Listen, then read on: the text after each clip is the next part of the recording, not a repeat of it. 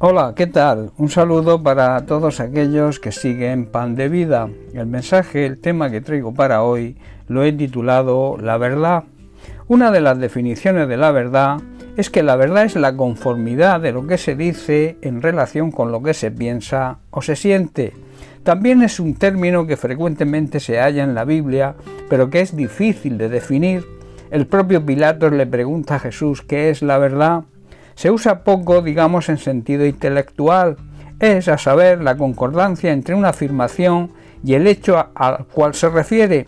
En la Biblia se emplea principalmente en sentido existencial y moral como atributo de una persona íntegra y honrada, o sea, una persona que anda en la verdad. En el Antiguo Testamento, verdad es traducción de varios vocablos hebreos, especialmente el vocablo emet, que viene derivado del verbo amán, de donde viene también la bien conocida palabra amén, que significa sostener, estar bien fundado, firme y estable.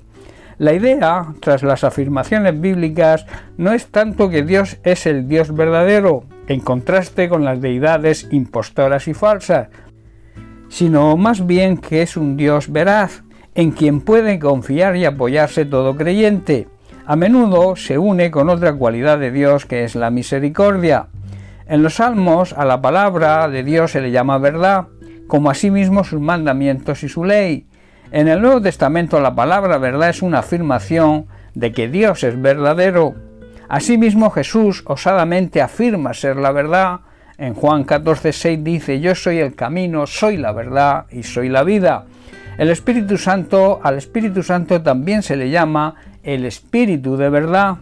Juan, Pablo y Santiago afirman que la verdad es a la vez algo que Cristo personifica y algo que Él trajo, porque dice la gracia y la verdad vinieron por medio de Jesucristo.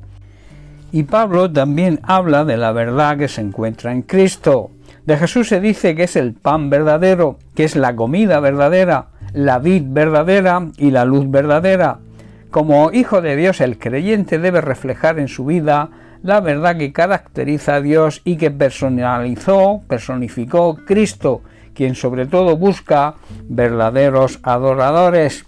En Efesios capítulo 4, versículos 14 y 15, Pablo nos exhorta y nos dice, para que ya no seamos niños fluctuantes llevados por doquier de todo viento de doctrina, por estratagema de hombres que para engañar emplean con astucia las artimañas del error, o sea, la mentira, sino que siguiendo la verdad en amor, crezcamos en todo en aquel que es la cabeza, esto es Cristo.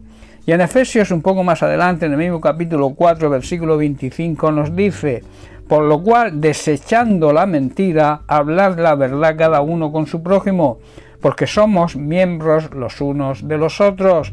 Y el apóstol Pedro en su carta, primera carta capítulo 2 versículo 1, también nos dice, desechando pues toda malicia, todo engaño, hipocresía, envidias y todas las detracciones. La mentira y el engaño es algo muy usual en la sociedad en que vivimos. Infidelidad y engaño en el matrimonio, mentiras en los negocios y en el comercio, mentiras también para conseguir un propósito, quizá dinero fácil. Todo esto nos lleva a perder el gozo en nuestra vida y que las relaciones personales no funcionen correctamente.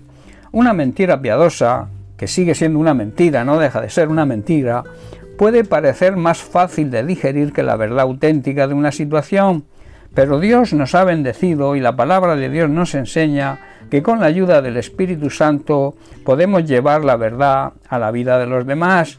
Martín Lutero dijo que una verdad te puede hacer daño, pero una mentira te mata. En el caso del Evangelio, lo que sí debemos es transmitir la verdad mezclada con el amor. Cuando en nosotros rebose el amor de Dios, la verdad se va a convertir en un hermoso regalo para los demás y la aceptarán. Siempre que prediques el Evangelio, siempre que prediques la verdad, hazlo con amor. En el Salmo 85, versículo 10, el salmista declara, La misericordia y la verdad se encontraron, la justicia y la paz se besaron. El amor, la misericordia y la verdad siempre deben caminar juntas. La justicia y la paz deben convivir en armonía. La verdad también es libertad. La verdad nos hace libres de toda atadura y engaño de Satanás.